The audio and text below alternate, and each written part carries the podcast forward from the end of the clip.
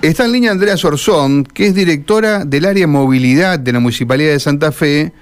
Recuerdan que eh, Jatón modificó en parte su estructura de gabinete y le dio una importancia eh, que no tenía al área de movilidad. Cuando uno habla de área de movilidad, no solamente habla del transporte público, de pasajeros, que puede ser el colectivo, el taxi, también habla de la manera que tenemos de transportarnos, ¿no? Desde caminar hasta subirnos en una moto, subirnos a una bicicleta.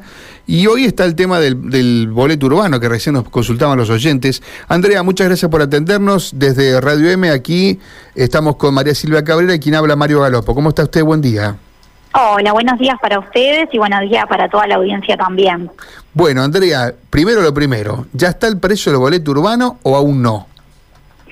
Bueno, en relación a, la consulta, sí, del día, eh, debemos aclarar que no, que estamos eh, tomándonos un tiempo para poder evaluar eh, los números, los costos y poder tomar una decisión responsable y que vaya acompañada de un mejoramiento del servicio. Esa ha sido eh, la definición, la decisión del intendente que hemos trasladado el día viernes a los representantes de las empresas, que bueno, recordemos las empresas hicieron un planteo en diciembre eh, para una redeterminación de la tarifa en un 85% según la estructura de sus costos y bueno, en base a este planteo hemos seguido el procedimiento que corresponde, dando la intervención al órgano de control, quien dictaminó el viernes que es eh, favorable, eh, corresponde que el municipio evalúe y, pueda realizar una redeterminación de la tarifa y en este marco, eh, bueno, estamos haciendo los, los análisis para poder definir esta situación, pero también acompañar a la definición un mejoramiento del servicio que, que es prioritario. Correcto. ¿Ese número se va a conocer hoy o será mañana? En estos días. Eh, no, no quiero dar una definición anticipada porque también hay otras variables que, que, intervienen en esta, en esta discusión, en este debate, los subsidios eh, como sabemos, son un componente importante en el financiamiento del sistema y no tenemos definiciones en relación a cuál va a ser la estructura eh, o el esquema de subsidios nacional, del cual depende también eh, el del gobierno provincial en gran medida. Entonces, bueno, así como para el gobierno, el gobierno ha definido para el área metropolitana de Buenos Aires el esquema de subsidios ya en días pasados, todavía no tenemos definiciones para el interior del país y bueno, es, es, es un dato importante y también estamos esperando, bueno, cómo evoluciona la situación de, del planteo que hemos hecho a las empresas en relación a algunos puntos concretos eh, que entendemos se tienen que, ir mejorando en los próximos meses para poder eh, tener un mejor servicio. Cuestiones que hacen al estado general de las unidades, de los colectivos, eh, de la limpieza fundamentalmente y, bueno, el mantenimiento de los mismos y por otro lado lo que tiene que ver con un incremento de la flota activa, de la, de la cantidad de colectivos que están en circulación día a día en la calle, que entendemos tienen que, que ser un poco mayores para poder mejorar la frecuencia y con ello también eh, poder recuperar pasajeros que han visto disminuido eh, en virtud de la pandemia de lo que teníamos en 2019 a lo que ha terminado siendo la cantidad de pasajeros. Uno ha escuchado esta queja, Andrea, de que la gente espera mucho al colectivo, digamos, la frecuencia es un tema importante para ustedes. Sí, efectivamente, por eso, bueno, estamos trabajando con las empresas para poder eh, encontrar alternativas y mejorar el servicio. Y en relación a esto, vaya eh, el, el aumento en el caso de que así se defina. Bien. Em, o sea que eh, en estos días, eh, yo digo porque es un elemento importante para la gente que toma colectivo, ¿no? Saber cuánto tiene que guardar para esa, ese gasto en el mes, ¿no? Así que es importante saber el cuánto. Usted dice, no me puede asegurar que sea hoy, en los próximos días.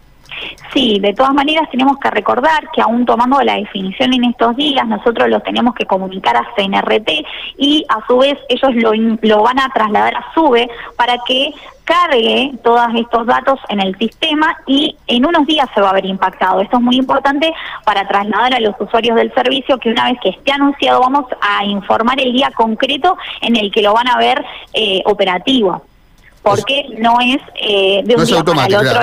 Eh, exacto. Usted anuncia que el aumento hoy va a ser el 40%, pero no lo va a impactar, no, no, no va a haberse impactado mañana, sino que tiene algunos días para que la gente tome las precauciones.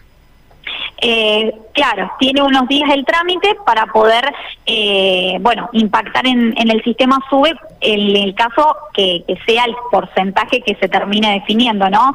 Que bueno, recordemos también que estamos eh, ante este pedido, digamos, de, de un 85% de los empresarios, pero bueno, otras variables, variables a analizar, una inflación interanual que como conocimos en los días de la semana pasada estuvo por arriba del 50%, 50,9%.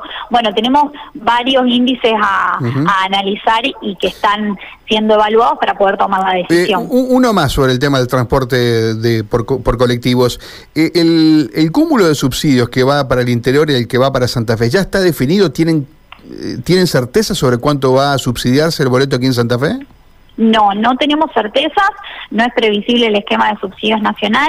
El área metropolitana de Buenos Aires sí ya tiene su esquema, como les decía, por eso, bueno, el interior del país otra vez se ve un poco discriminado, ¿no?, por el gobierno nacional, y en esto eh, hay que recordar que, por ejemplo, moverse eh, en la capital federal cuesta 18 pesos.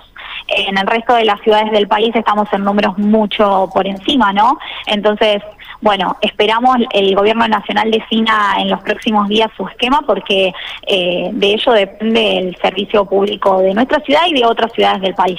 Correcto. Vamos al tema, vamos a ampliar la mirada, vamos a la movilidad. Se sabe que Jatón, el intendente, quiere tener una presencia más activa en este, en este área. Lo hemos hablado muchas veces con él. Hay una presencia de santafesinos cada vez más arriba de las bicicletas, por ejemplo, ¿no? Eh, ¿qué, qué se piensa? ¿Qué creen que hay que hacer este año que ha comenzado, Andrea, en torno a este tema?